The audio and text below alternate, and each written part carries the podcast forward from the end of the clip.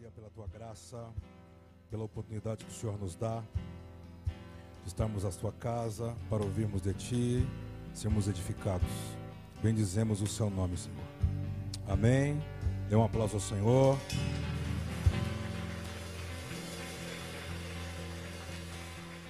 Boa noite, pode se assentar, fique à vontade. Seja bem-vindo. Só os corajosos que vieram hoje, né? Dilúvio em São Paulo. Tá maluco. Mas vamos lá. Queria ler com você um texto que está no Evangelho de Mateus, falando sobre a psique. Falamos bastante sobre isso aqui, o Evangelho de Lucas. Vamos ler Mateus capítulo 16, versículo 25. E Lucas 17, 28 ao 34. Isso, exatamente. Esse texto é muito interessante para aquilo que a gente quer construir nessa, nesse primeiro mês do ano.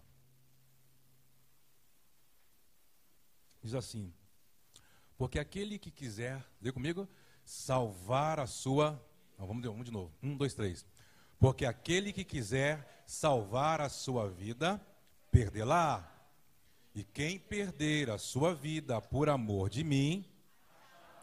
Então, toda essa palavra vida no grego significa psique, sua consciência. Então, uma das coisas que ele está querendo dizer, isso, e nós vamos relacionar com o texto de Lucas 17, quando ele nos dá o exemplo da esposa de Ló, da mulher de Ló. Está dizendo: se você quiser perder, salvar a sua, você vai ter que decidir perder. Do que a gente quer conversar com você hoje que nos assiste, que você teve coragem de pegar o barco e vir para cá. Todas as vezes que Deus for habilitar coisas na sua vida, habilitar, abrir um novo ciclo, a gente tem falado muito, né? uma nova temporada, um novo ciclo. Preste atenção. Deus sempre vai desabilitar outras. Para Deus habilitar algumas coisas, é automático, ele vai ter que desabilitar outras coisas na sua vida. Por quê? No desenvolvimento da sua fé, do seu homem interior, existem algumas coisas que não podem mais, não cabe mais. Se tornaram inadequado, obsoleto para uma nova temporada que ele vai te introduzir. Estamos juntos? Então, se talvez vamos dar um tema para essa mensagem hoje, eu acredito que vai ficar muito nessa, nessas duas bases. Sobre Deus habilitar, ele vai ter que desabilitar outras coisas. Tá? Vamos para o texto de Lucas capítulo 17, para a gente dar continuidade e ir aquecendo os motores, do versículo 28 ao 34. É um texto que está relacionado a Mateus 24. Lembra?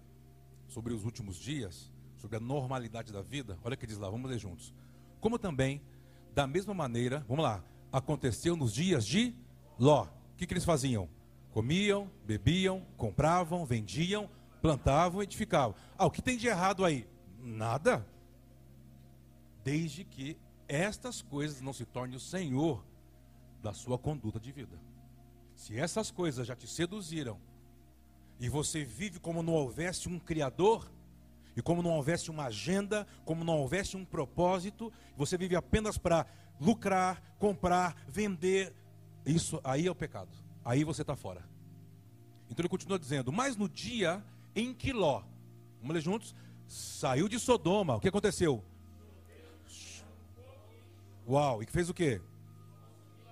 Vamos continuar lendo. Olha que interessante. Assim será no dia em que o filho do homem. Então, preste atenção, hein?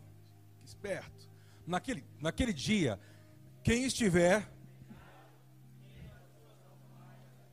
Não desça tomá-las. E da mesma sorte, o que estiver, não volte para trás. Vamos lá, ele está dando uma, um, panorama da cena. Lembrai-vos da mulher. Agora preste atenção aí. A partir daí, lembrai-vos da mulher de Ló. Grifa e vai. Tem lugares que você vai por aí, bem longe, tipo em Marte, que fazem a campanha de restaurar algumas coisas. Como que eu posso querer restaurar coisas que Deus quer eliminar? Olha o que está dizendo aí. Qualquer que procurar salvar a sua psique, Se você tem uma, uma Bíblia strong, strong, se você clicar em cima dessa palavra vida, no grego significa psique. Então dá para você estudar bastante. O que é a sua psique? Está dizendo, qualquer que procurar salvar a sua vida, vai perder. Porém, qualquer que perder, vai salvar. Estamos juntos? Vamos continuar, está ficando bom. Na carinha de vocês, tem que ter uma câmera para filmar. Para mostrar a sua, a sua latinha na tela. Digo-vos que naquela noite estarão dois numa cama, um será tomado e outro. Vamos embora. Essa noite não é para falar sobre isso. Dois estarão juntos, moendo, um será tomado e outro será. Agora vai entrar onde tem que pegar. Dois estarão no campo, um será tomado e outro será deixado. E respondendo, disseram-lhe: Onde, Senhor? E ele lhe disse: Onde estiver. Ah. Eu perdi o texto aqui, mas vamos lá, acho que eu vou ler com você. Vamos lá, vamos continuar lendo.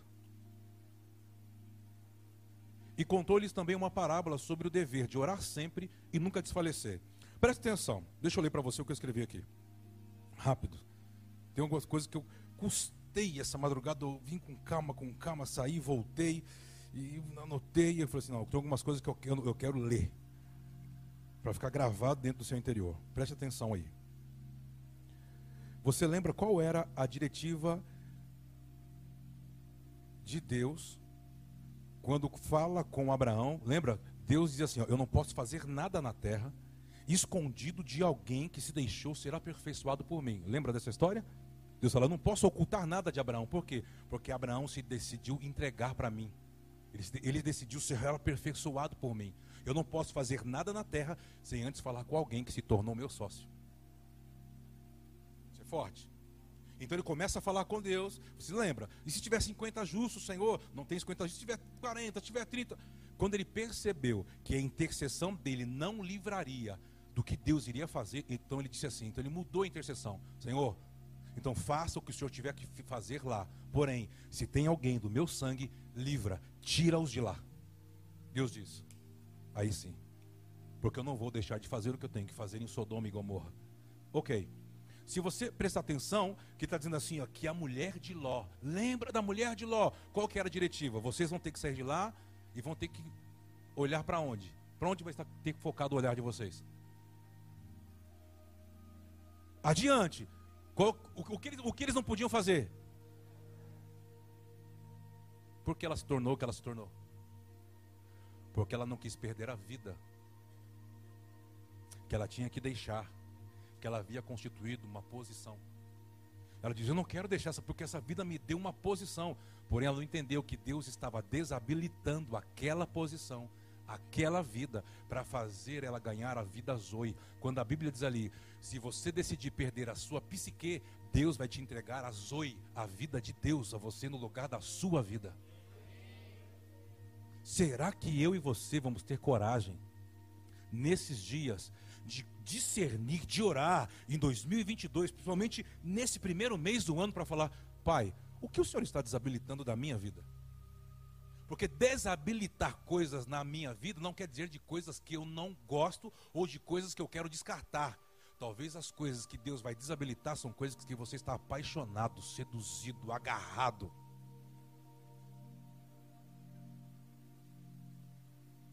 Por quê? Está dizendo assim, ó, você tem que entender, quem vai ter coragem, coragem de perder? Ninguém quer ter mais prejuízo. Por isso que entrar na vida Zoe, na vida de Deus, você vai ter que abrir mão da sua própria vida. Não tem lugar para as duas vidas em Cristo. Só há lugar para a vida de Cristo nele mesmo. E se você diz que ele está em você e você está nele, não tem lugar para a sua vida. Aliás, você não tem mais vida. Nós perdemos a nossa vida quando Adão caiu. Quando o Yeshua vem, vem para dar a vida dele, porque nós havíamos perdido a nossa. Então você não pode mais perder essa vida. Por quê? Porque ela não é sua. Essa vida é emprestada. Boa noite. Cuide dessa vida, porque ela não é sua. Fala alguma coisa para mim. Estão pensando? Está, meu Deus do céu, mas o que eu estou fazendo com a vida dele, já que a vida não é minha? O que, que você anda fazendo com a vida que ele te emprestou? Por isso que esse negócio, livre-arbítrio, não tem livre-arbítrio, porque a vida que você tem não é sua. Como que você vai escolher qual que não é seu? Entendeu que o que a teologia estranha evangélica colocou dentro, do, dentro de você? Não, é livre-arbítrio, Deus respeita. Reino de Deus, não existe o que você está falando de livre-arbítrio. Porque eu decidi, tá bom, eu quero viver, mas não a minha vida. Agora a vida que eu, a vida de Cristo em mim. Cristo em mim, a esperança da glória diz isso. Cristo em você, a esperança da glória. Não há mais livre-arbítrio para você. Você está aqui, diga amém. Deus queria, estava propondo essa vida que estamos falando para a família de Ló, para a mulher de Ló. Ela não queria perder a antiga vida, perdeu a sua própria. Eu abençoo você. Para quê?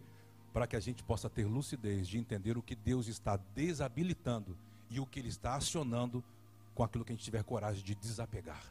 Você pode aplaudir ao Senhor? Vamos lá? Por exemplo, vamos para o início das Escrituras. Vamos lá, falando do início. Se você olhar para a realidade de Adão e Eva dentro do jardim, vamos lá. O que Deus habilitou na vida deles? Pensa comigo. Realidade, Adão e Eva no jardim. O que Deus estava habilitando? Deus deu uma palavra. Qual? Quando ele, quando ele formou, diz que ele colocou ele dentro do jardim. E deu diretivas. Quais, quais foram as diretivas? A primeira, guardar e cultivar. Então, o que Deus habilitou? A autoridade. Por quê? Porque diz que tudo que Deus criou, quem deu nome a tudo que Deus criou no jardim, aos animais, aos répteis? Adão. Então, o que Deus habilitou? A autoridade. Se você está pronto, você está pronto para exercer. Estamos juntos? Ótimo. O que mais? Autoridade. Ele nomeou. O que mais? Ele era jardineiro? Ou ele era um sacerdote?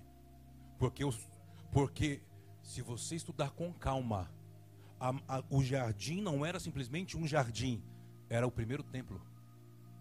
E Deus colocou dentro do primeiro templo o primeiro sacerdote.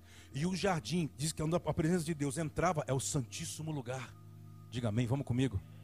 Então o que ele, o que ele recebeu? O que Deus habilitou com ele?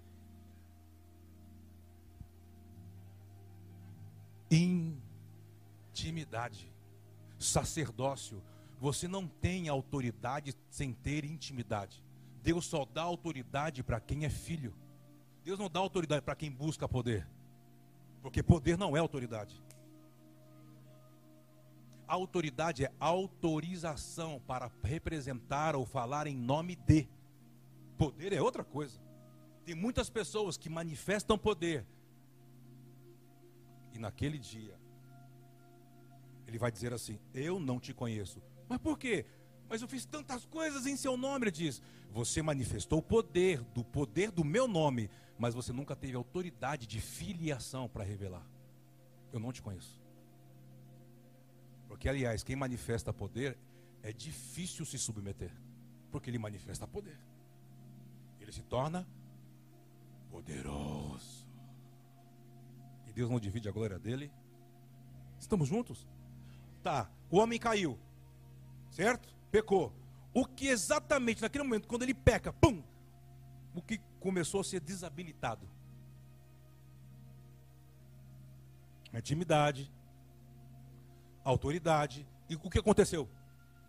Essa, essa, Deus desabilitou ele da posição que Deus havia colocado, certo? Então ele teve que sair daquele local. Então ele perdeu a jurisdição, a autoridade, a, é, a intimidade. E diz que ele, num, num, lugar que ele não tinha que fazer muito esforço, agora diz: a terra é maldita por sua causa. Agora o que você plantar vai nascer abrolhos e espinhos. A partir de hoje você vai ter muito suor. A partir de hoje a sua mulher vai, ter, vai gerar filhos por meio de dores de parto. A partir de hoje tudo muda. Quando ele, ele quebra uma lei, Deus começa a desabilitar coisas que Deus havia habilitado.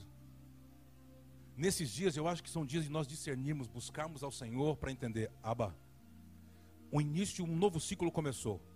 O ano 22 para nós é um ano muito importante. A gente tem, vai colocar em diversos lugares da casa, na tela antes de começar, no aplicativo, no YouTube, ali fora, a palavra que nós nos movemos. Porque, porque nós acreditamos que 2022 para nós está ligado ao sexto dia da criação, quando Deus manifestou o homem. Por quê? Porque 2022 significa seis. Se você olhar para as escrituras, isso está ligado a Isaías 22. Diz que é onde há uma troca de autoridade, a chave sai de ombro de alguém e vai para ombros de outras pessoas. Há uma troca de autorização. Esse ano é troca. Haverá trocas em diversos, em diversos lugares. Não se espante, não se assuste. É um momento de troca. Tudo está se invertendo. A palavra que está norteando, ela inicia em José, Gênesis 49, quando ele profetiza sobre José. Quando, quando Jacó profetiza sobre José, dizendo que ele, ele virá de uma descendência, que ele vai ser como um ramo que atravessa os muros. A palavra que o pai liberou sobre essa casa é: se prepare para que vocês cresçam, se esparramem como vinha, como uma parreira, e não como um prédio não como um edifício. Vocês não vão crescer para cima para serem vistos. Vocês vão se esparramar para servir as nações. Vocês vão atravessar as fronteiras. Não crescem para cima, mas estarão embutidos em todos os lugares. Você está aqui? Se você prestar atenção, tem como jogar aqui aquele banner. Olha, olha aqui. Aí você vê, ah, vinha, eu estou vendo os ramos ali, os ramos que vão. Isso. Mas essa palavra aqui, ó, essa letra aqui no meio aqui, ó a letra Vav, que é a sexta letra do alfabeto hebraico. Por quê? Porque estamos no sexto ano, ou no sexto dia da criação. E o que, que essa letra significa? Um gancho de conexões para abrir uma nova etapa. Por isso, você que anda conosco de fato e é nutrido por essa casa, se prepare para novas conexões, para você aprender a se esparramar. Você não vai ser visto, você vai tocar as pessoas.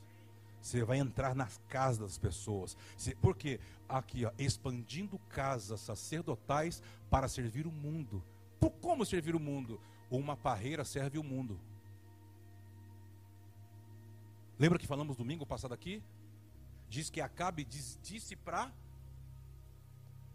Nabote: Deixa eu transformar a sua vinha em um, em um jardim, em uma horta. Diz assim: Ué, mas como?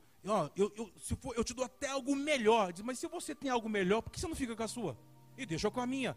A grande questão não é que isso você tem que olhar muito algumas coisas, se podemos falar profeticamente, ok. Se uma vinha que Nabote tinha poderia servir na, uma nação inteira, quando o rei diz que quer destruir a vinha para construir um jardim particular, o que, que ele está matando? O que pode tocar muitas nações ou muitas casas em algo individual, em algo pessoal. Deus não tem algo individual para você apenas. Deus é coletivo. Você está aqui? Não negocie, não abra mão do que o Pai te entregou. Tenha visão do que você tem que desenvolver com isso a partir desse ano, porque esse ano é uma porta que se abre para oito anos. Nós estamos indo para o ano de José, você crê nisso? José começou a governar com 30 anos. Nós estamos indo para a década de 30. O que está querendo dizer? Será um tempo de mentes governamentais, mentes criacionais, pessoas inspiradas, que vão ter ideias, que vão ter lucidez de construir, de é, é, estabelecer coisas para servir, não só a igreja evangélica. Porque Deus não, não, não se manifestou para a igreja evangélica. Deus amou o mundo e não a igreja. Deus amou o mundo de tal maneira e não a igreja de tal maneira. Então, qual é a finalidade da igreja? Servir o mundo, tornando homens comuns em homens sacerdotais. Pai, então, mas o que, que se diz quando sobre, sobre homens sacerdotais? Homens que vão receber desenhos divinos de Deus na sua mente e vão impartir com seu cônjuge, com a sua família, para servir o mundo. Eu abençoo você. Sabe por quê? Posso fazer uma pergunta aqui? Sim ou não? Em 10 anos, vou falar em 10, não vou falar mais do que isso não. Em 10 anos, o que ficou inadequado? Vamos falar de utensílio, vai. Utensílio. O que ficou inadequado, o que ficou tipo desabilitado e foi habilitado. Tipo assim, começou a se habilitar muitas coisas, automaticamente outras começaram a ser desabilitadas nos últimos 10 anos. Cita, joga, joga no ar, vai. Smartphone, Smart TV, telefone fixo, o que mais? A moda. Hum? O que usava 10 anos atrás, Jéssica? Usa hoje, depois de 10 anos? Não, mas eu sou retrô. Não, presta atenção no que eu estou dizendo sobre evolução. Eu estou falando sobre, sobre a evolução, sobre coisas que vão sendo é, é, é, desabilitadas por outras que vão surgindo. É sobre isso que eu quero fazer você entrar. Por exemplo, quando você olha para as escrituras, Deus levanta Noé, sim ou não? Deus dá um desenho para Noé. Qual foi o desenho que Deus deu para Noé? O que, que Deus habilitou dentro de Noé? Deu um desenho sobre a arca. Então o que Deus habilitou? A família. Porque você não pode construir nada que Deus te dá se a sua família não constrói junto com você. Esse negócio que Deus só tem um plano com você, está estranho. Por quê? Deus, o que, Deus habilitou? O acionamento da toda a casa. Então Deus deu um desenho para ele, ele compartilhou com a sua casa. O que Deus habilitou quando ele, ele creu com a sua família na visão? O que Deus habilitou? Já deu o desenho. Agora ele já crê recurso, matéria-prima. Você lembra daquele filme? Noah, lembra? Que vinha um riozinho e o riozinho ia gerando o quê? Floresta. Por quê? Porque ele tinha que cortar madeira. Ah, que não ia ser de madeira, uai? Oi, fala comigo. Vocês estão meio assustados. Está na Bíblia isso, não está? Ah, que bom. Vocês estão meio assim, ó. Não, pastor, mas aquele, aquele filme é meio Hollywood, hollywoodiano. Eu gosto de Hollywood. Ué, tem que ser hollywoodiano mesmo. Vai fazer igual a Bíblia. Você não vai entender nada. Tem, tem que florear. Você sacar. Ei, vamos lá. O que mais Deus habilitou? Matéria-prima, recurso, mas tem algo que Deus habilitou que fez a diferença em tudo. Pensa. Ah, moleque, o que foi? Ah, você voltou, graças a Deus. Ele voltou, Fábio. Ele voltou, arroz. Ele voltou. Vocês ouviram o que ele disse? O Deus habilitou a habilidade. Por quê? Porque ele era agricultor. Para ele construir o que Deus deu, ele teve que se tornar um carpinteiro. Esse ano, a partir desse ano, Deus precisa despertar novas habilidades que já estão dentro de você. Você vai ter que se atualizar, você vai ter que viajar para outros países, vai ter que atravessar a fronteira se puder, ok. Mas está dizendo, não tenha medo para aquilo que Deus vai te propor. Por quê? Porque o que Deus vai te propor vai desabilitar algo que te dá segurança. Sabe o que quer tirar de você? A autossuficiência. Porque você está confiando muito no seu braço, muito no seu talento. Então sabe o que ele está dizendo? Vou desabilitar, se prepara. Você vai ter que andar em lugar para depender de mim. Eu vou fazer por você e em você. E quando a glória vier, você saberá de quem é a glória. Ah, dá um aplauso aí bem forte. Vamos junto, vamos, meu irmão. Dá uma glória a Deus, dá um aleluia, me ajuda aí. Dá, cadê o Clésio, o aleluia de crente? Vamos, Clésio? Aí, ele está aí, aleluia. Vamos para Abraão, vai, está ficando bom. Quando Deus chama Abraão, que Deus habilita nele. O que Deus estava habilitando? Pensa, fala, solta. Agora você já tá, você já entrou. Já estão falando coisa top. O que Deus habilita? Deus olha para ele e fala: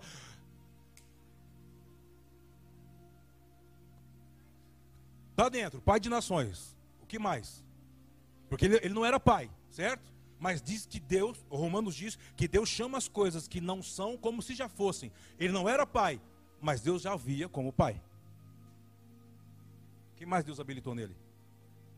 A fé. Por quê? Porque diz que a fé que te alcança nasceu em Abraão. Quem consumou a fé que nasceu em Abraão é Cristo. Certo? Então, por que, que Deus habilita? Porque a a religião era politeísta, muitos deuses. Ele foi o primeiro cara que creu no único Deus. Então nasce a religião monoteísta. Vamos juntos? Deus habilita e vai desabilitando o quê? Outros deuses, outras religiões. Deus vai desabilitando. Porque não tem como você dizer, Deus fala comigo, Deus eu quero revelação. Ele diz assim, ah, você quer algo novo? O que será que você vai ter coragem de, quando eu te mostrar o novo, desabilitar o que te trouxe até aqui? pessoas que falam assim: Nossa, Kleber, eu quero andar com você. Eu falei: Legal, senta e espera três anos. Que é isso? Eu sou pastor. Eu sou. Eles não querem passar por um tempo de Shabá e desintoxicação para mudar a chave. Por quê? Porque eu não quero perder o que me trouxe até aqui. Eu quero algo novo, mas eu quero ser acumulador. Sabe quais são, quais são as piores pessoas que não conseguem entrar na vida que Deus propõe? Os acumuladores. Davi me contou uma história, não foi, Davi? Foi numa casa que tinha lixo na casa da mulher até o teto. Não foi isso? Que acumulava de tudo. Você já conheceu algum acumulador? Não, não nesse, nesse nível. Esse nível é, esse nível é hardcore. Isso é power. Esse nível aí é trash. Mas eu conheço. Rapaz, você conhece? Deixa pra lá, pô, me olhando. Você conhece ou não? Pô, conheço o cara que é, ele guarda na casa dele os, os frascos do remédio. Eu, eu fiquei falando assim, falei assim, nossa, não posso falar o nome, né? Internet. Não posso, é merchan. Eu falo, nossa, remédio tal, remédio tal. É isso, eu bebi quando, quando eu estava com crise de bronquite. Isso aqui, eu tive asma. Eu, eu tive, eu falei assim, oxa potinho de maionese, potinho não sei o quê, potinho, e potinho, e potinho. Aí quando eu olho assim, eu falo assim, nossa, pastor Cleber, tem como orar por mim, porque a minha vida não anda. Eu falo assim, mas eu já sempre preciso nem orar por você. E pastor Marcos Terra, e Cássia, e vó, sejam bem-vindos. Deu para entender? Porque já matou o cara que ele gosta de acumular, tem um sentimento por detrás. Qual é? Avareza. Ele é avarento ele gosta de acumular, tem medo de perder emprego, tem medo. E, a, a, e as coisas que ele tem medo de perder, sabe onde ele, ele manifesta? O sentimento de posse. Você é meu. Você não tem vida própria. Eu mando em você. Conhece alguém assim?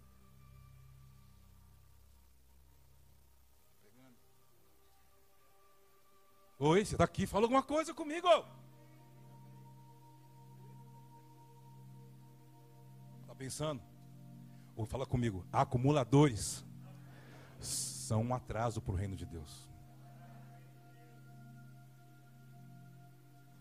Quando você olha para o povo no deserto que saiu do Egito, havia uma ordem: ó, oh, vai cair uma porção no primeiro dia, no segundo dia, no terceiro dia, no sexto dia vai cair duas porções. Pegue as duas. Por quê? Porque no sábado não pode tocar. Mas pegue, ó, ó, pega, pega, tipo assim, né? Se tem duas pessoas na sua casa, pega comida para duas pessoas. Vai pegar para 20 a ganância, os olhos. Os caras pegavam, assim, se pegar mais, vai apodrecer. Acumuladores não entram em um novo ciclo para desfrutar de algo novo. Sempre tem coisas. Porque a matéria é corruptível. A maçã tem um prazo de validade para ser gerida. Entendeu o que eu estou falando? Cada alimento tem um prazo. Eu acho que chega uma hora que a gente tem que compreender sempre no primeiro ano, ou nos primeiros dias do ano, no primeiro mês do ano, o que a gente quer colher na jornada do ano que se iniciou. Esse negócio feliz 2022. Senhor te abençoe. Muita paz, muita saúde. Mas o que você está entendendo que você que o Pai está desabilitando para te inserir dentro de uma nova habilitação? Eu abençoo você com entendimento essa noite. Que seja uma noite de clareza, que seja dias de clareza. Você pode falar com o Senhor nesse momento? Você pode falar com Ele? Falar o que, Senhor? Eu não quero ficar agarrado com algumas coisas. Eu não quero ter medo do amanhã. Eu não quero ser um acumulador, um avarento. Porque diz que os avarentos não herdarão o reino de Deus. Fala para o Senhor, querido. Está compreendendo algumas coisas que o Pai está nos soltando essa noite. Você vai ter, vai ter que ter coragem de desapegar de algumas coisas que você está enraizado nelas. Aí você parece que chega em algum momento, parece que Deus não fala comigo, eu não estou entendendo. É claro, Deus está esperando você desapegar de algumas coisas, abrir mão.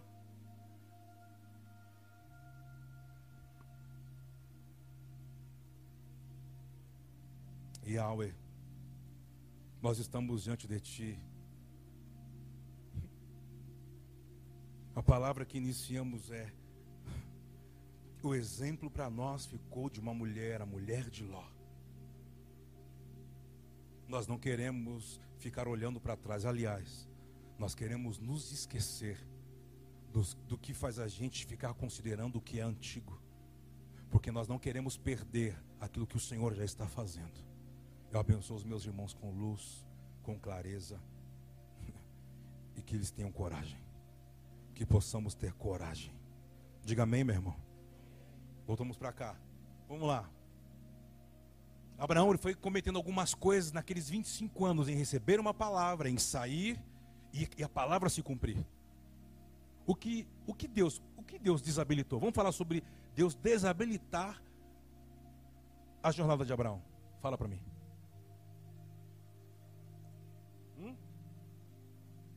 Deixar a família. Sai da casa do teu pai, sai do meio da tua parentela, porque eu estou desabilitando a maneira deles viverem. A tradição dele está afetando no que eu quero construir com você. Sai. Não, mas é o papai e a mamãe. Sai. Eu vou revelar uma nova paternidade a você. Isso já não está mais te ajudando. Isso já está te prejudicando. Sai, Abraão. Eu estou habilitando você para se tornar pai, para desenvolver uma família entre eu e você que vai tocar o mundo. Ele diz: Como? Eu não consigo ser pai de um. Ele diz assim: Sai, que eu te mostro. Tem coisas que o pai só vai fazer quando você sair. Por quê? Porque então você vai escrever a sua história com Deus. Você não vai viver a história de outro. Você não vai viver a herança de outros. Você não vai ser afetado por uma tradição. Vamos juntos? Tem coragem, sim ou não? Que mais? O que, o que ele desabilitou? Vamos, coragem. Tem uns, tem uns ali. O que, que eu vim fazer aqui hoje? Meu Deus do céu. Queria receber a chave da vitória queria receber um milagre como um raio que vem do céu. Rapaz, ele quer que eu jogue a chave fora. o que Deus desabilitou? Vamos lá, que mais?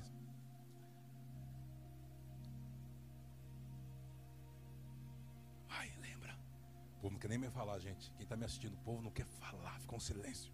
O que mais? a identidade, porque Deus transiciona ele de Abraão, que significava pai exaltado, para Abraão, pai de uma multidão. Então qual era a postura dele como Abraão? Autossuficiente. Por isso que ele foi e pecou. Por isso que ele foi, se deitou com Agar por causa de um conselho da esposa. Ele nem, ele, ele nem, ele nem confrontou a esposa. Ele diz: Ótimo conselho, Sara. Deus ficou 13 anos sem falar com ele. Deus ficou 13 anos sem falar com seu amigo. Aí quando Deus volta, a primeira coisa que Deus faz, qual foi? Eu troco o seu nome, te circuncido, porque o que vai nascer de você tem que ser uma semente santa, tem que vir de uma aliança que, eu, que você tem comigo. Você lembra quando um dia, tem um texto, eu, eu, eu não posso ir lá agora, não, não, vai dar tempo, depois você estuda. Diz assim que Abra, Sara, quer dizer, pega no flagrante, tipo assim, ó, Ismael querendo matar Isaac quando ele era bebê. A Bíblia fala assim, ó, é, é? Ismael caçoou de Isaac. Não, Ismael, essa palavra não existe, caçoou. Diz que quando Sara viu, ele estava pegando o arco e flecha para matar na criança, que era Isaac. Quando Sara viu aquilo, diz: Abraão! Ele vem correndo: Oi, meu amor, oi, rapidinho. Kleber! Você nem me chama Kleber de Barros. Rapaz, oi, meu amor. O nome inteiro é complicado, né? Kleber já complicou. Kleber de Barros. O sangue de Jesus me defenda agora. Ei, quando ele vai, Deus diz para ele assim: é, ele vai ser o Senhor. Ele vai orar, né? ele recebe uma pressão de Sara e Sara fala assim: manda Ismael com a mãe dele embora.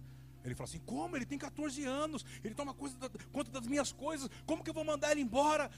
E aí ele vai para Deus, sentiu apertado: oh Deus, tu sabes, olha lá, essa mulher. Aí Deus fala assim: ouve a sua mulher. Como assim, senhor? Foi porque eu ouvi ela que eu entrei nessa enrascada. Ele diz: Aquela vez não era para você ouvir.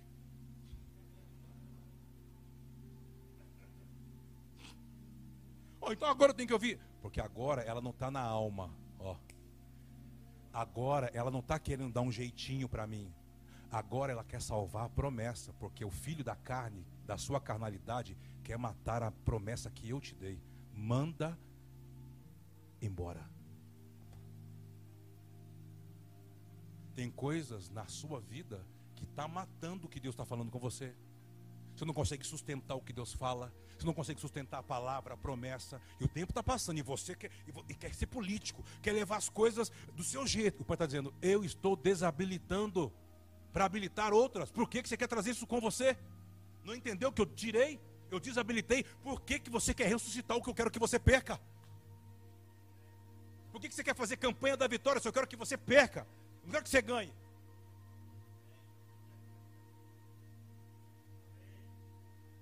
Fala alguma coisa, irmão. Pastor, não dá. No culto evangélico era mais fácil. Glória a Deus, aleluia, vitória. Abacalabachúria, Deus é bom. Isso. Porque a igreja evangélica prega para crianças, não edifica ninguém. Por isso que é fácil manipular a criança. Por isso que te dão leite, sempre. Nunca te dá comida madura. Então é mais fácil de manipular. Deus vai te dar. Vai sim, quando você decidir perder. Quando você decidir abrir mão. Você está aqui, vamos comigo? Que palavra, aleluia. Fala uau, fala. Queria ouvir, uau, que palavra. Oi, pastor Clésio, vamos comigo? Deixa eu ler para você. Todas as vezes que os homens que Deus chama, vocacionou, eles aceitam a vocação de Deus, aceitam o chamado, algo no tempo é acionado. O tempo começa a girar diferente na terra. Todos os homens que disseram sim, Senhor, Rinene, o tempo acelera. Esses dias são dias de nós falarmos sim, Senhor. Nós vamos ter coragem de pegar o que o Senhor está habilitando e largar, desapegar aquilo que o Senhor já caducou, aquilo que já se tornou inadequado para os nossos dias. Dê um aplauso ao Senhor, vamos juntos. Vamos lá. Sabe o que eu lembro quando essas coisas de. Agora, agora vamos ter mais longe assim, mas. Eu, eu, comentei com o Fernando uns dias atrás, ele falou: Nossa, eu lembrei também. Eu, eu, lembro que na casa de algumas pessoas, até de familiares meus, há alguns anos atrás, tinha uma moda. Qual que era moda? Uma jarra de abacaxi. Sim ou não? Era moda. Quem não tinha aquela jarra de forma de abacaxi estava fora da moda. Vai lá. Põe a jarra de abacaxi hoje lá no armário. Você vai olhar, você vai falar assim, nossa, assim, que, que é isso? É o tempo do onça. Por isso que a palavra de Deus usa assim, ó, verdade presente. Por quê?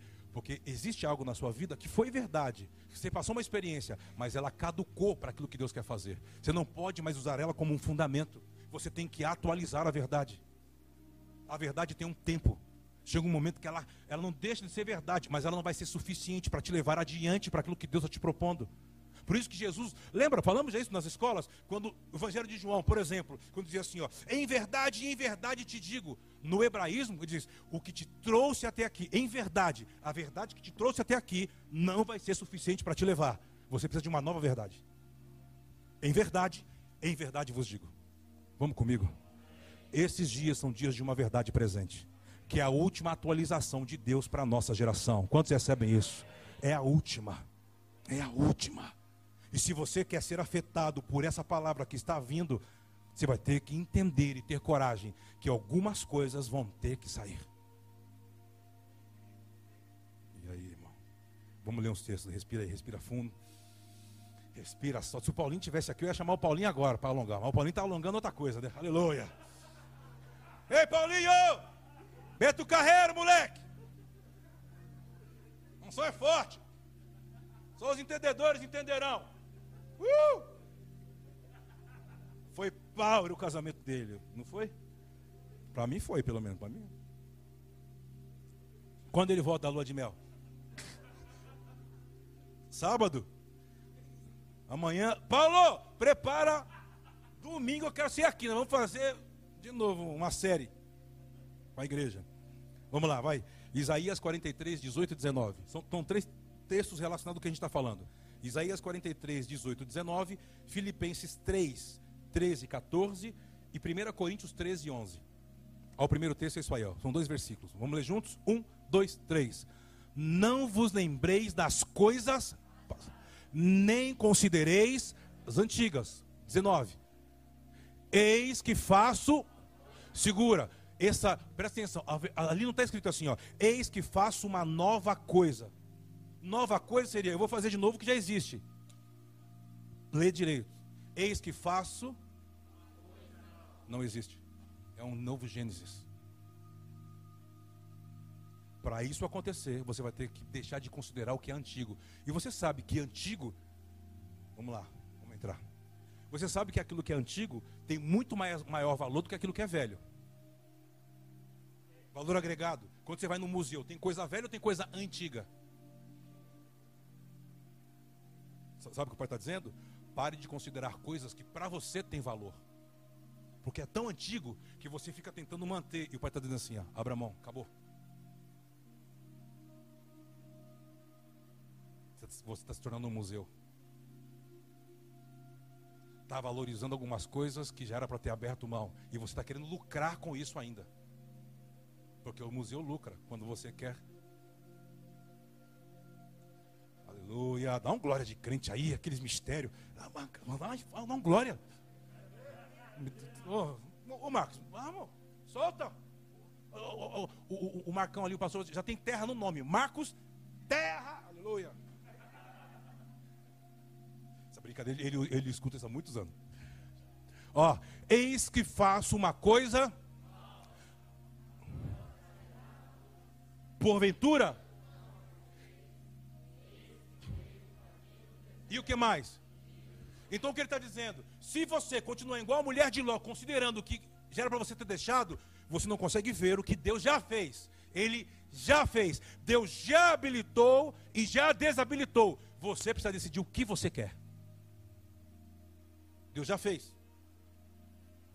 Não, mas eu estou indo Deus já fez. Ele só está esperando você decidir o que você quer.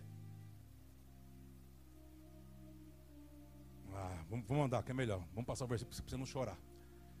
Filipenses capítulo 3, versículo 13 e 14. Depois nós vamos para Coríntios, 1 Coríntios 13 e 11. Vamos ler juntos. 1, 2, 3. Irmãos, quanto a mim, não julgo que o haja. Paulo está dizendo isso, apóstolo Paulo. Mais uma coisa, o que, que ele faz? Se... Ah. Então presta atenção. Nós falamos isso aqui, acho que alguns dias com a Cristiane, comentei com alguns, com, com alguns irmãos da casa. Quando o apóstolo Paulo está falando isso aqui, ele está falando de um espinho na carne. Do que? Que sempre acusava ele de quem ele havia matado, que eram cristãos. Antes de Deus transicioná-lo. Quando Deus aparece para ele, presta atenção: Saulo, Saulo, por que me persegues? O que, que Deus estava fazendo ali com ele? Estava desabilitando uma vida que ele achava que era certo matar cristãos, desabilitando essa vida e habilitando ele para uma vida de revelação, o evangelho do reino de Deus. Diga amém, vamos comigo. O que ele está dizendo? Mesmo que eu, eu, vou, eu vou pregando o evangelho, tem dias que quando eu coloco a cabeça no travesseiro, eu vejo as imagens. Satanás vem me acusar do meu passado. Aí ele está dizendo: esquece do que passou. Para de ficar valorizando aquilo que é antigo. Satanás não pode mais te tocar, ele não pode te acusar. Cristo tirou você da acusação e da condenação. Estamos juntos? Vamos comigo? Você é livre. Então Paulo está dizendo: se é para eu fazer alguma coisa, eu me esqueço das coisas que para trás ficam. E qual que é a minha postura? Eu avanço para aquilo que Deus está me propondo. Deus está desabilitando algo e me empurrando para algo novo que está chegando. Quantos pode aplaudir ao Rei da Glória, meu irmão? Vamos lá. Oh, aleluia. Versículo 14, vamos lá. Prossigo para o alvo. que mais? Lê comigo. Um, dois, três. Pelo prêmio. Ah, que maravilha. Vamos para 1 Coríntios 13, 11. Isso é conhecido esse versículo, hein? 1 Coríntios 13, 11. Olha o que ele está falando. Quando eu era menino, falava como menino, sentia como menino, pensava como menino. Então o que, o, que acontecia com ele? Falava, sentia e pensava como uma criança que é almática. Mas logo que cheguei a ser homem, o que, que ele fez? O que, que ele está falando? Deus estava desabilitando como ele pensava, falava e sentia como uma criança mimada. E estava propondo para ele entrar em algo maduro. Se o que você fala, se o, se o que você pensa, se o que você sente está te roubando de uma algo que o Pai está te inaugurando, Chegou a hora de você crescer. E quem pode, só você pode decidir isso.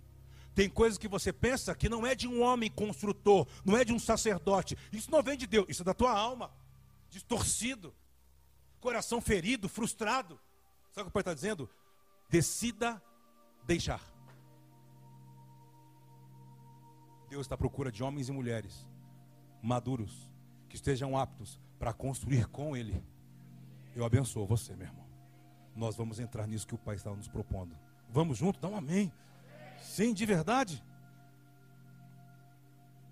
Rapaz, tanta coisa para te falar, né? Vamos para um texto, vai? Para aliviar mais ainda. Vamos para 1 Samuel, capítulo 15, versículo 22. Bíblia, Bíblia. Hoje é Bíblia pura. Olha lá, os assembleanos gostam. Tudo ficava naquelas EBF, festival de versículo. Eu lembro. Olha lá, ó. porém Samuel disse: Vou ficar doido ele. era da onde? Eu era da Assembleia, ué, por isso que eu sei. Eu vim de lá, pai. Meu cabelo é liso, mas eu sei de onde é minha raiz, pai. Tô brincando. Vamos lá. Ó, porém Samuel disse: Vamos ler comigo? Tem porventura, Senhor, prazer em holocaustos e sacrifícios? Vamos lá. Eis que o obedecer é melhor do que o e o atender melhor do que a gordura de carneiros. Samuel está exortando Saul. Saul deu uma mancadinha com Deus. Não obedeceu da maneira que tinha que obedecer. Porque a rebelião é como o pecado de e a obstinação é como e porquanto tu rejeitaste a palavra do Senhor, ele também te Então presta atenção, se você ler esse texto até o 28, não, não, não dá para a gente ler. O que está acontecendo aqui? Deus está desabilitando o reinado de Saul. Se você continuar lendo, você vai ver que aquele momento que ele rasga o manto de Samuel, e Samuel fala para ele assim: Como você rasgou o meu manto, Deus acabou de rasgar o seu reino. E aliás, já escolheu alguém no seu lugar que vai ser melhor do que você. Agora, peraí. Quando isso aconteceu, Davi nem era nascido. Deus disse para o cara que era rei. E continuou reinando por quase quase 30 anos. Assim, Como assim? Deus rejeitou. Ele reinou 40 anos sem Deus. Por isso você tem que ter sabedoria. Tem coisas que Deus desabilita. Mas tem coisas que Deus, mesmo desabilitando, Ele não tira da, de uma posição. E você tem que entender isso. Ah, fala alguma coisa, você está comigo? Você está com uma carinha tão inspiradora para mim? Você está entendendo o que eu estou falando? Deus fala, diz assim, eu já tenho alguém que vai reinar no seu lugar, que é melhor do que você. Quem? Nem existia. Davi não havia nascido. E Deus está dizendo, e quando ele vier, ele vai inaugurar um novo tempo que vai expressar o reino messiânico quando ele chegar na terra. Ele vai ser uma sombra ele vai ser um homem segundo o meu coração, que vai fazer toda a minha vontade. Você está aqui, irmão. Deus estava desabilitando um cara que continuou reinando sem Deus. Vamos para outro texto, vai. Você está muito feliz. Josué 3, de 1 a 7, vai. Josué capítulo 3, versículo de 1 a 7. Deus está desabilitando um homem poderoso, um profeta, e levantando outro no seu lugar. Levantando-se, pois, Josué de madrugada, partiram de Sitim, ele e todos os filhos de Israel, e vieram até o Jordão, pousaram ali antes que passassem. Vamos, vamos comigo. E sucedeu ao fim de três dias que os oficiais passaram pelo meio do arraial. E ordenaram ao povo, dizendo: Quando virdes a arca da aliança do Senhor, vosso Deus, e que os sacerdotes levitas a levam, partirei vós também do vosso lugar e. Então, depois você lê o resto. Volta para cá. O que está acontecendo aí? Já passou pelo capítulo 1 que Deus vem chacoalhar Josué, porque já estavam velando Moisés há 30 dias, estava uma opressão de morte. Muitas coisas estavam acontecendo. Deus vem a Josué e fala assim: levanta, sepulta, ó, sepulta Moisés. Para de ficar velando. Enterra ele. Para de ficar olhando para ele.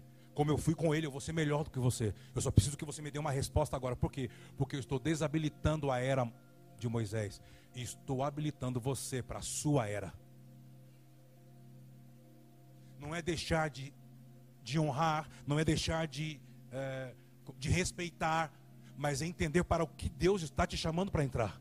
Vamos comigo, diga amém. Nesse, aí você fala assim, mas tá, mas que, por que, que você leu isso?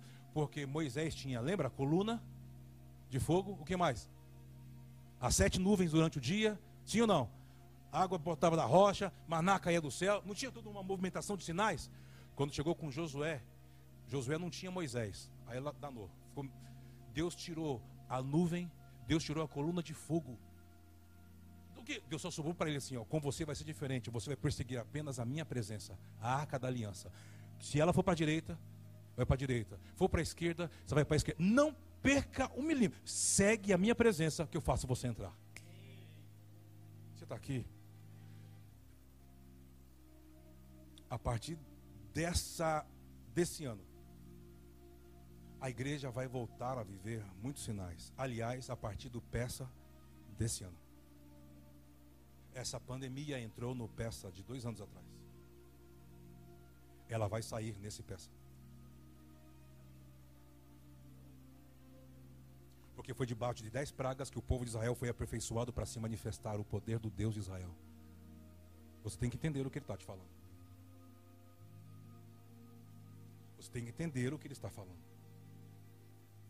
Porque se você não entender o que ele está desabilitando e aonde ele vai inserir você, você só vai passar pelo peça, mas não vai entrar numa nova estação que ele vai propor à sua igreja. No meio das trevas, no meio de tantas pragas, a igreja passa por uma porta que pinga sangue e inaugura uma nova estação para receber uma Torá que desceria no Sinai. Eu abençoo você. Quando passarmos pela porta que pinga sangue, tem uma nova revelação de Deus que virá para os nossos dias e para as nossas mãos, e ela irá nos guiar dentro da próxima temporada até entrarmos na terra de descanso. Quantos recebem? Dê um aplauso bem forte ao Rei da Glória. Vamos juntos? Vamos juntos, irmão! Tá bom, né? Não o quê? Que horas são? Porque os caras tiraram o relógio, eu nem sei que horas são, velho. Oito e meia? Ela, tá vendo isso aqui? Nove e meia, Kleber.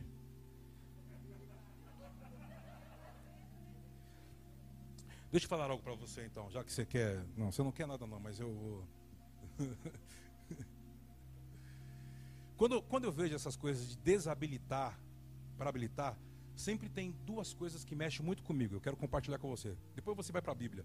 Pelo menos a primeira você vai achar em Lucas capítulo 1. Por exemplo, na transição do primeiro pacto ou para o novo pacto, transição do Antigo para o Novo Testamento, a gente pode falar assim para ficar mais claro para você, é, há um apagão de 400 anos que Deus não falava com ninguém. Não é com ninguém, ele não falava com Israel coletivamente. Aí se você olhar em alguns textos em Lucas, você vai ver assim que tinha Ana e Simeão. Que, que eles com certeza já tinham mais de 100 anos. Então Deus falava com eles, porque diz que toda a movimentação deles era pelo Espírito. Então, com esses dois, Deus falava, dentro dos 400 anos. Mas escute só. Você sabe da história de Zacarias, o sacerdote, e Isabel, sim ou não? Ótimo. Então você já sabe a história, quando ele entra para adorar a Deus, um anjo aparece, comunica a ele o que vai acontecer. Ok, ponto. Preste atenção. Ele diz assim: A sua oração foi ouvida. Ele, ah, você vai ter um filho. Ele diz: Nossa, eu já estava com 50 anos, já, esse aqui é praticamente minha último, meu último tabernáculo. Ele diz: Nós chegamos no último tabernáculo para inaugurar um novo tempo. O que, que eu tenho que fazer? É, você faz muita coisa errada, então a gente vai deixar você mudo, você não fazer nada. Porque toda vez que a gente deixa você solto, você quase estraga o plano de Deus. Então a gente vai deixar você mudo. É. O que mais? O nome dele não será Zacarias Júnior nem Zacarias Neto. Como não? Eu sou um sacerdote, filho do sacerdote. Diz, ele será um profeta. O nome dele será João, é, Yohanan, João. Ah, é? Ah, mas. Tá bom. Ele será um sinal. Um sinal para quê? Que Deus vai inaugurar algo novo na terra. Alguma coisa ele vai. João, a sua movimentação vai desabilitar algo e habilitar Deus na terra. Como assim? ele vai batizar as pessoas no Rio Jordão por meio de arrependimento para expiação de pecados. Aí Zacarias assim: Mas eu trabalho no templo para sacrificar os animais para expiação de pecado. Deus estava dizendo para ele: Eu vou desabilitar o que, o, que vai, o que está acontecendo na igreja. E vou habilitar pessoas que vão andar dentro de uma revelação, que vão ter coragem para inaugurar algo novo. Você entendendo? O que, que ele escuta? Ele vai para o Rio Jordão. Ele fica 18 anos no deserto, volta, recebe a palavra e começa a batizar as pessoas no Rio Jordão. Cara, aquilo criou uma confusão, porque o templo de Herodes tinha dois sumos sacerdotes, Ainá e Caifás. É, claro, não tinha arca, era uma loucura. O templo que diz que os sacerdotes não tinha arca, porque a arca tinha sumido. Então eles não tinham presença de Deus, mas continuavam sacrificando, mas não sacrificavam, porque diz que eles fizeram da casa de Deus o quê? Covil de ladrões. Eles vendiam oferta manca para os caras, para as pessoas. Jesus lembra quando Jesus viu aquilo? Deus chicotado em todo mundo. Botou para quebrar? O que Deus estava dizendo? Eu estou desabilitando o que está acontecendo lá dentro. E tem algo novo nascendo aqui fora. Para você pegar o que está vindo de Deus, você vai ter que ter muito mais do que fé. Você vai ter que ter coragem.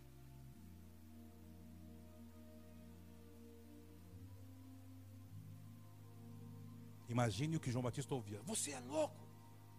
Como que você vem batizar as pessoas. Mas não era para você estar no, estar no templo, ele diz. Mas Deus disse que eu vou ser um profeta, que vou preparar o caminho, porque alguma coisa vai acontecer. Quando você começar a ver coisas que fogem até do, do que você crê, do que você foi fundamentado, Deus está dando um sinal para você.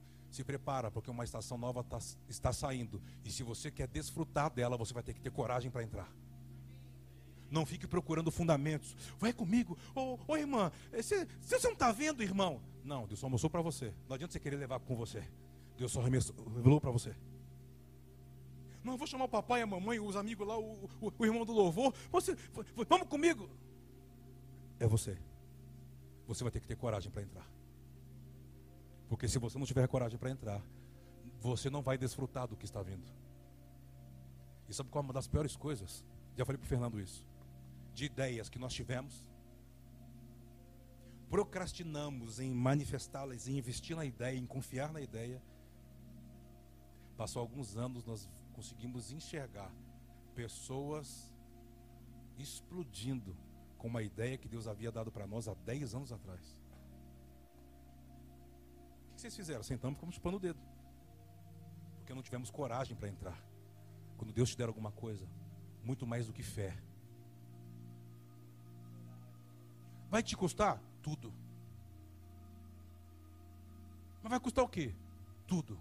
Se não te custar tudo, não é de Deus. Não vai, não, se, não, se não te custa tudo, não é de Deus. Se não te custa tudo, não é de Deus. Isso tem que custar tudo para você. Sua reputação, sua economia, sua profissão, sua formação acadêmica. Tem que colocar tudo num aspecto que você fala assim: rapaz, mas se não dá certo, eu vou me quebrar todo. Ele diz: é isso aí. É isso aí, por quê? Porque ele quer tirar você da sua autossuficiência, daquilo que você já se acomodou. Você sabe resolver as coisas com o olho fechado. Isso não é de Deus. Por quê? Porque você resolve, você quer dar glória para Deus? Deus não, Deus não é mendigo de glória. Deus não precisa de glória. Deus não está mendigando glória. Deus não está com um chapéu na mão pedindo, me dá uma glória, por favor. Ele é o Deus de toda a glória. Ele não precisa de glória. Ele já está glorificado, meu irmão. Ah, vamos lá, vamos lá. Você está aqui? A oração vai ser poderosa hoje aqui. Hoje a oração vai ser poderosa. Tem um cara que a gente lê muito tempo, muitos anos, que é o presidente do iHope, dos Estados Unidos, Kansas, o Mike Bickle. E ele tem uma frase muito antiga, e ele diz assim: Deus, quando Ele quer revelar o seu coração, Ele vai ofender a sua mente. E para mim, esses dias de você ter que desapegar algumas coisas para tomar posse de outras, Deus vai ofender a sua mente para revelar o que você carrega dentro do seu coração. Chegou essa vez. Mike Bickle fala isso com muita propriedade. Mas por que, que você diz isso? Por exemplo, eu falei para você que sobre João Batista, a movimentação dele, Deus estava habilitando ele, mas aquela movimentação dele estava desabilitando outras coisas. Para mim é a mesma coisa quando eu olho para Pedro. Tem algumas cenas na vida de Pedro. Por, por, exemplo, a gente conhece bastante Lucas 5. A pesca, a pesca maravilhosa, sim ou não? O que Deus estava habilitando ali com ele? Vamos juntos. O que Deus estava habilitando com ele ali? Na pesca maravilhosa. Você lembra, você lembra da cena? Oi, boa noite. Você lembra da cena? Quando ele viu Cristo, ou quando Cristo entrou na realidade dele ali, na pesca maravilhosa, qual era a condição dele? Qual era a condição dele? Prejuízo. Porque ficou tentando pescar a noite toda e não pescou. Aí diz que no amanhecer vem aquela multidão com Yeshua. Foi ou não foi? As pessoas apertando Yeshua, as pessoas querendo ouvir Yeshua. Aí diz que Pedro está ali lavando as redes com os funcionários. Lembra? Com água doce, já enrolando a rede, porque falou: prejuízo, como é que é isso, meu Deus dos seus boletos, misericórdia. E ele falava assim: mas não estou entendendo, porque é, é, é, a lua certa, é o dia certo. E, e os amigos dele que tinham entrado para dentro, voltando com barrotado de peixe nos barcos. E eles não estou entendendo, não estou entendendo. Deixa eu falar algo para você. Para Deus te habilitar, Ele vai ter que te encontrar em um momento. Viu, Rodney? Aonde? Na frustração. Como Deus vai nos convencer a desapegar para tomar, te frustrando com aquilo que você confiou demais? Você confiou demais. Ele confiava na dele. Eu sei o dia de pescar, eu sei a noite, eu sei a hora, eu sei onde dá peixe. Frustrou. Yeshua entrou, olhou, mas deu aquela, sabe, o Miguel? Vê, mas não vê. Olhou e falou: Ixi, tá brabo aí, né? Os caras lavando as redes. Aí Jesus pregando, pregando, pregando. Aí chega para Pedro e fala assim: Olá, Shalom Adonai, Baruch Hashem, buenas tardes. E Pedro assim, ó, buenas tardes. prejuízo. Eu tenho uma palavra para você, escuta isso. Hã? Entra no barco. Vamos entrar para dentro do mar para o lugar da sua desonra. Chegou a hora que você não pode mais fugir de algumas coisas. Sabe quando o Pai vai confiar algo novo na sua mão? Quando você não fugir de coisas que Ele precisa tocar que ele precisa aperfeiçoar porque a sua alma está ferida, frustrada, outros amargurados, outros desesperançados. Sabe o que está dizendo? Para de fugir, para de se esconder atrás de. Estou trabalhando demais. Ah, é? Mas a Bíblia diz que ao rebelde ele dá muito trabalho mesmo. E aí? Não, agora eu comecei um novo relacionamento. Então a sua dedicação é para o novo relacionamento. Não, agora eu, eu, eu sou filho de Deus. Trabalho o ano inteiro. Eu tenho que me entreter, né? Eu tenho que ter lazer, eu tenho que viajar. Sabe o que ele está dizendo? Se prepara. Para que você receba algo novo, eu vou frustrar você. E eu vou te frustrar com aquilo que te dá pé. Ah, pastor Cleber, isso não é mensagem evangélica de Deus, não. Não pode ser, pastor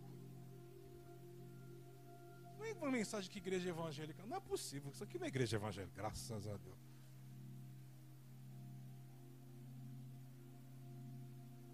Está aqui? Volta, Pedro. Mas eu vou, eu vou fazer o que, Senhor? Volta e lança a rede. E enfrenta a sua desonra. Mas eu não sei porque. Como é que eu vou crer numa palavra? Começou o processo. Deus usa a frustração para acionar o processo. coisa, irmão. É que pegou, né? Então tá bom, eu vou, eu vou lá, viu, Yeshua? Sobre a tua palavra. Yeshua só assim.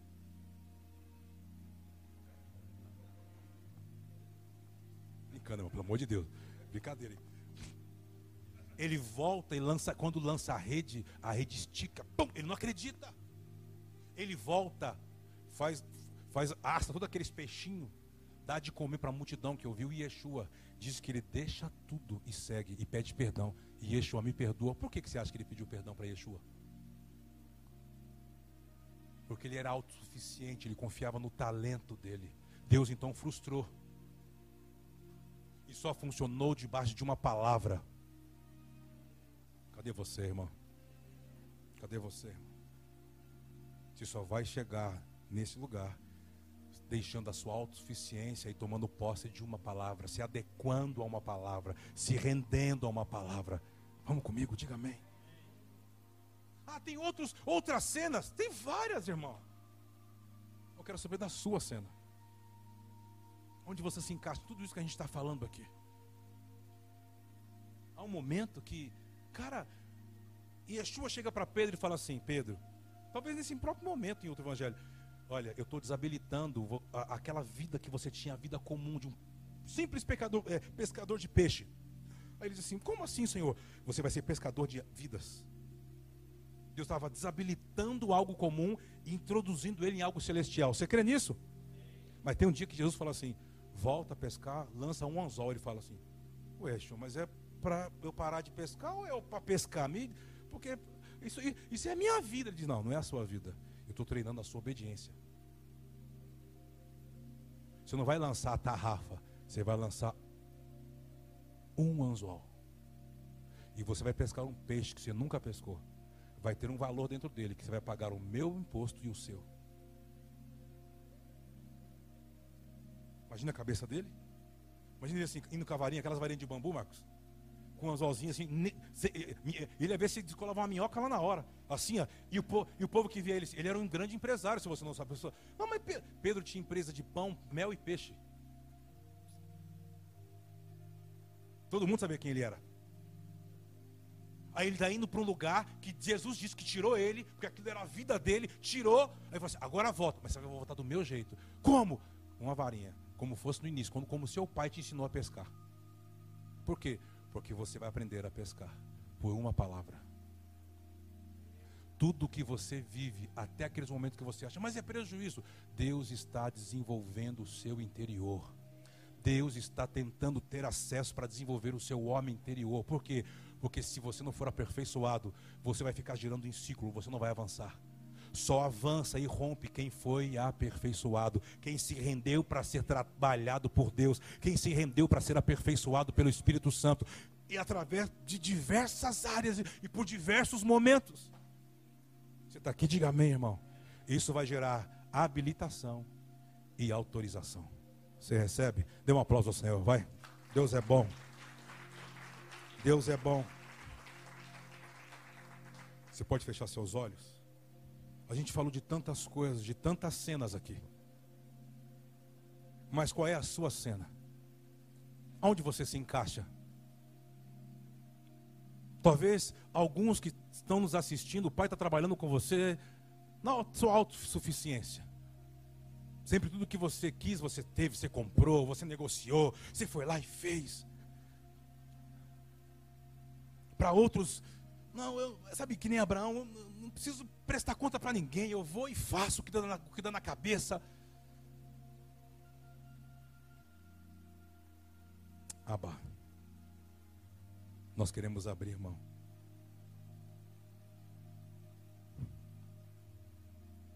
Nós queremos entender o que o Senhor está desabilitando nos nossos dias e o que o Senhor está habilitando. Nós queremos entrar. Fala para o Senhor que você quer entrar. Que você quer fazer parte daquilo que Ele está desenvolvendo no mundo. Que você quer discernir o que Ele está falando. Há algumas escolhas de Deus na Bíblia. E há momentos que Deus trocava, parece aquela movimentação de Jacó quando está orando por Efraim e Manassés, e ele inverte as mãos. Quando você olha para a Bíblia, parece que a graça e o favor sempre está sobre o segundo e não sobre o primogênito. A graça e o favor não estava sobre o primeiro Adão, mas sobre o último Adão. Não estava sobre Caim, mas estava sobre Abel. Não estava sobre Saul, mas estava sobre Davi. Não estava sobre Manassés, mas estava sobre Efraim não estava sobre Esaú, mas estava sobre Jacó. A graça e o favor sempre está por aquele que vem depois, os aperfeiçoados. Eu abençoo você que nos assiste, eu abençoo você que está aqui. Se entregue, pare de se bater. Eu vejo algumas pessoas que o pai já te fisgou, você está fisgado no anzol, mas você está se batendo até hoje. Sabe o que ele está dizendo? Para de se bater, se rende, se entrega. Se entrega. E o Pai alcançará você com favor, com graça, vai aperfeiçoar, vai trazer lucidez, vai trazer clareza de propósito, consciência de propósito, para que você entenda o plano para cumprir o propósito. O que você está disposto a largar? O que você está disposto a desapegar? O que você está disposto a não mais acumular, mas a deixar para trás? Pai, nós queremos viver o seu favor. Nós não queremos mais fugir. Houveram homens nas Escrituras que fugiram e por isso não conseguiram ser aperfeiçoados e não conseguiram cumprir por inteiro o propósito. Nós queremos cumprir. Fala para o Senhor que você quer cumprir.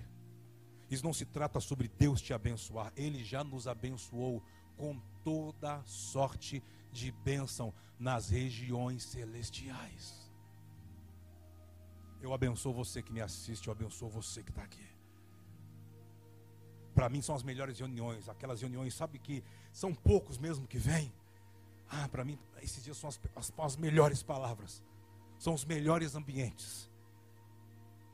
Deus marcou, estava na agenda de Deus. Deus marcou para comunicar isso a você, a sua casa, a sua geração. Deus te trouxe aqui, num dia de uma loucura em São Paulo mas Ele te trouxe aqui, você que me ouve. Eu não sei que dia que você está me ouvindo, se é noite, se é dia, se é tarde, que país, que nação que você está. É só você dizer, Rinene, Rinene, Senhor, eu me rendo, eu me entrego. Chega, chega, chega. Eu não quero mais ficar me batendo, Senhor.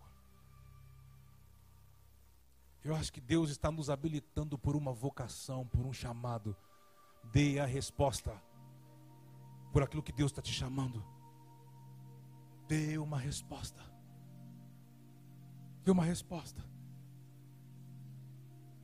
Se você sente no teu espírito, sabe, você está aí no seu lugar e você quer sair do seu lugar e vir aqui, você mostrar um movimento para Deus que você está fazendo, que você está entendendo o que Ele está te comunicando, sai do seu lugar, vem aqui. Se aproxime do altar, se aproxime dessa plataforma, vem para cá. Vem para cá para falar assim: eu me rendo.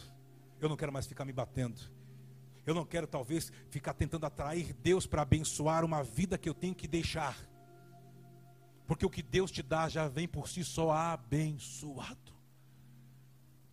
Se rende, se entrega. Se rende, se entrega. Venha, não tenha pressa. Você que está nos assistindo, se ajoelhe diante do Pai, se renda diante dele, peça perdão de ter se envolvido com obras mortas. Obras mortas não nos aperfeiçoam. Obras mortas nos leva para longe daquilo que tínhamos que frutificar por natureza. Há uma igreja de Apocalipse que diz que se envolveu com obras mortas. E diz: lembra de onde você caiu, volta. Você se envolveu com coisas que Deus nunca te ordenou para se envolver. Deus nunca te deu direção para se envolver. Nos perdoa, Senhor. Nós queremos fazer o caminho de volta. Nós nos rendemos diante de você. Pedimos perdão pelo sangue do Cordeiro. Nos humilhamos diante de Ti, dizendo: Rinene, Rinene. Continue falando com o Pai, querido. É uma oração de entrega, sim. É uma oração de não é que Deus vai te abençoar, é uma oração de dizer o que o Senhor está desabilitando na minha vida, que eu estou querendo trazer para uma nova vida, para uma nova estação. Continue falando com Ele. Eu me achego a ti, confiando em seu amor, sua graça é pra mim suficiente.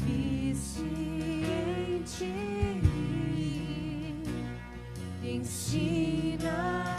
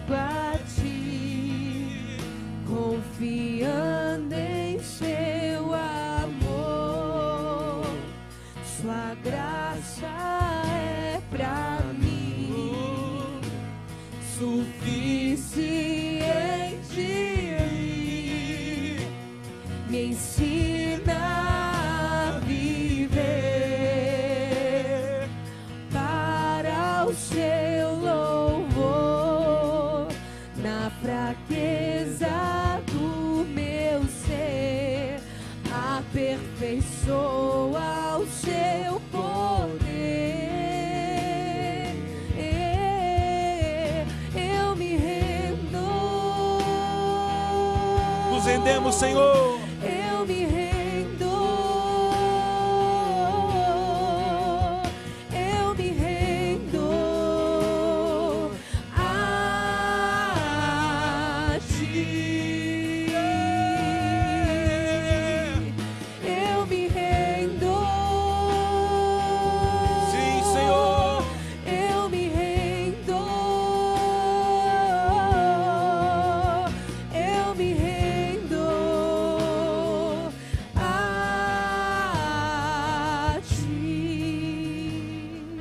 Acredito que essa noite o Pai está falando como falou um dia o apóstolo Paulo. Eu não posso construir aonde já há um fundamento. Eu acredito que esses dias são dias de implosão. Não tem como Deus construir o que Ele está falando, porque já há uma construção aí no lugar. Sabe o que Ele está dizendo? Eu vou ter que implodir. Eu vou ter que te frustrar. Sabe aquele, aqueles dias que pareciam ser noites, que você derramou lágrimas, que você olhou para trás, parece que Deus não está comigo, Deus me abandonou. Está dizendo assim: Eu estava trabalhando dentro de você. Para quê? Para essa nova temporada que vai iniciar. Eu preciso você adequado, com o espírito adequado com aquilo que nós vamos desenvolver juntos. Não pode ter nenhuma herança daquilo que já ficou para trás. Você não pode mais considerar nada mais do que é antigo. Tem algo novo que Deus está habilitando em nossos dias. Quantos creem nisso? Diga amém. Levante as suas mãos mais alto que você pode. Se coloque de pé, todos. Todos. Levante as suas mãos mais alto que você pode. Vamos declarar ao Pai. Eu me rendo. Vamos juntos.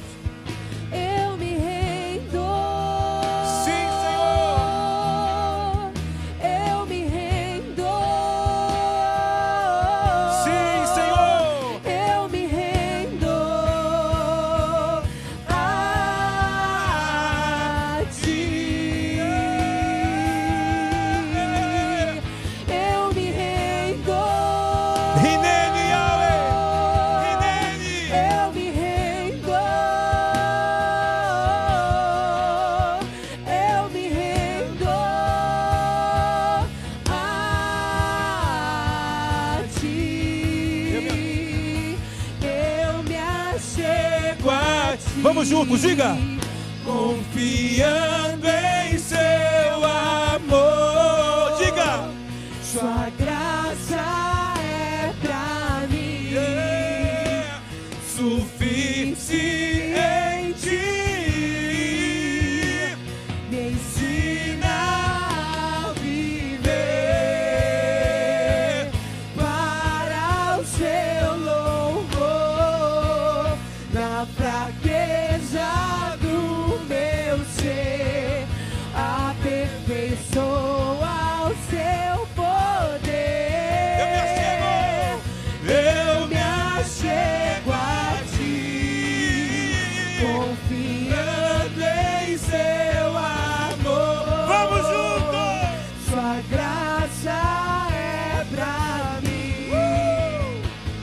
suficiente.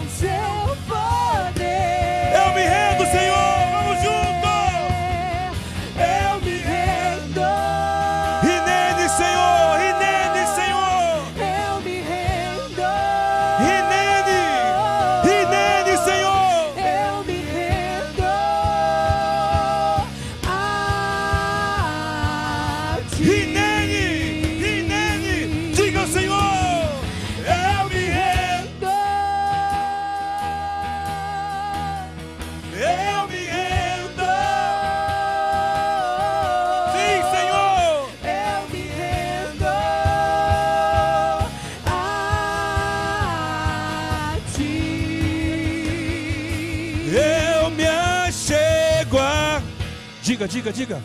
Confiando em seu amor. Sua graça. é pra O que que a graça é? Diga. suficiente. Diga, ele me ensina. Me Ensina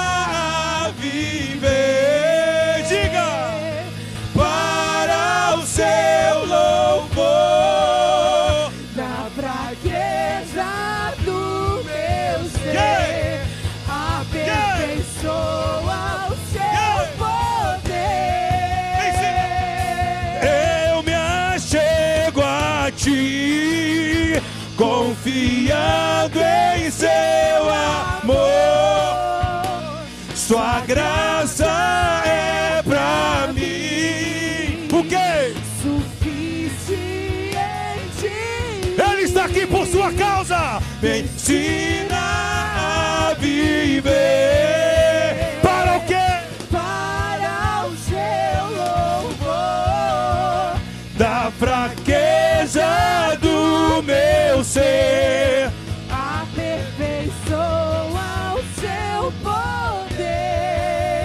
Diga, diga, diga no fundo do seu coração, me rendo. Essa é a tua oração, esse é o teu clamor. Diga.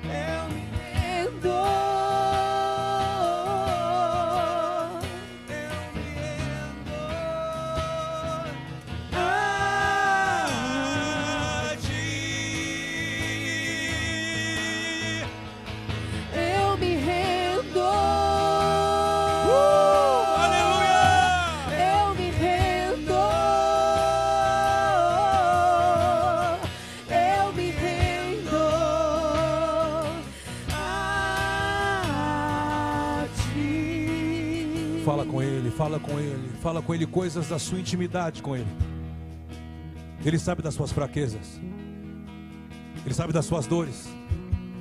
Ele sabe das lágrimas. É aí que o poder dele entra. Não é quando nós queremos mostrar autossuficiência. É quando a gente fala: É, Senhor, eu tenho dificuldade nessa área, meu, meu coração se inclina para aquela área, mas eu te amo, Cristo, eu te amo, Jesus. Esse espinho se tornou um espinho na minha carne, as acusações, a condenação. Ele diz assim: Eu amo você, eu confio em você, eu já te perdoei, você é meu, você é minha. Na sua fraqueza eu curo você, eu aperfeiçoo você.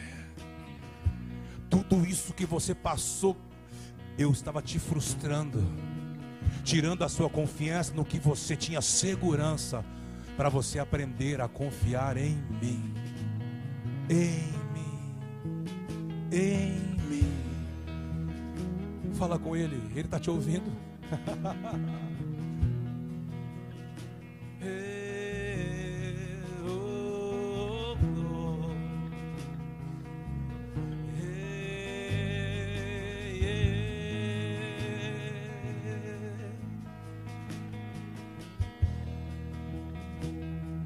Ele se inclina dos altos céus para ouvir o seu clamor. Os ouvidos dele não estão gravados, como diz o profeta. As suas mãos não é curta, não está encolhida para que não possa te alcançar. Diz que ele está no mais alto lugar, o Altíssimo habita, mas também ele habita com quebrantado de coração aqui na terra. Ele está com você.